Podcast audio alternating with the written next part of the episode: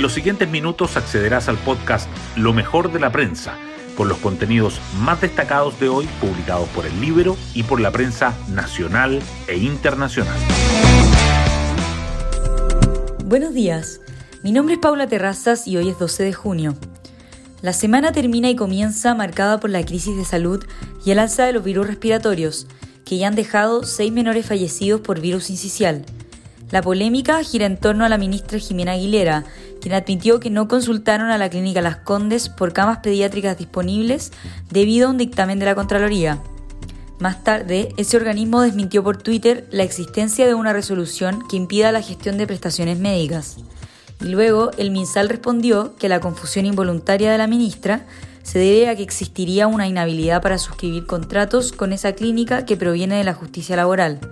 La aclaración no despejó las dudas ni acalló las críticas a la actual gestión de la emergencia, tema que probablemente será abordado hoy durante la reunión entre las actuales autoridades de salud y los exministros. Hoy destacamos de la prensa. Dirigentes del Frente Amplio abordan la posibilidad de partido único tras dichos del presidente Boric. La propuesta hecha por el mandatario no generó consenso. Convergencia Social y Comunes son optimistas con concretar la idea en el corto plazo, pero Revolución Democrática afirma que se debe abordar con las bases y no es una decisión que se deba tomar este año. Desde el resto del oficialismo acogieron el llamado a tener mayor adhesión en la alianza de gobierno en tanto la oposición cuestionó dicho sobre la rebeldía de la izquierda. Consejo Constitucional celebrará su primer pleno para ratificar la integración de comisiones.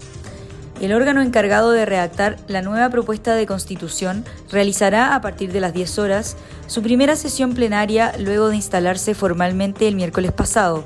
Abordarán dos temas, el proceso de participación ciudadana, sobre lo cual expondrán los rectores Rosa Debes e Ignacio Sánchez, y la confirmación del acuerdo para la integración de las cuatro comisiones alcanzando el viernes.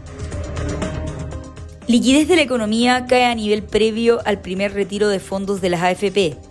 Al cierre de mayo, el indicador M1, compuesto por billetes y monedas en circulación, cuentas corrientes y cuentas a la vista, llegó a su monto más bajo desde julio de 2020, justo antes de que comenzara la seguidilla de giros desde los fondos de pensiones, de acuerdo con las cifras del Banco Central. Algunos expertos dicen que es una buena noticia, pues ayudará a que la inflación siga disminuyendo.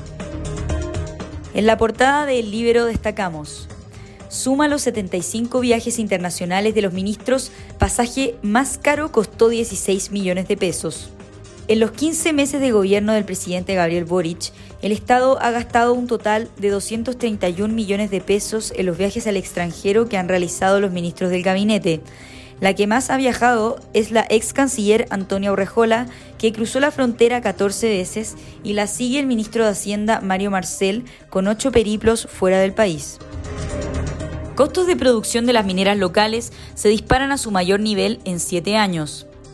El indicador de Cochilco subió 166,2 centavos de dólar por libra, un alza de 25% respecto a 2021, impulsado por menores leyes y presiones inflacionarias.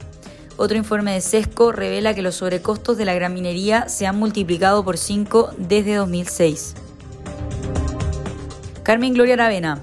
El gobierno ha reconocido, aunque le ha costado, que hay una situación muy grave en la macrozona sur.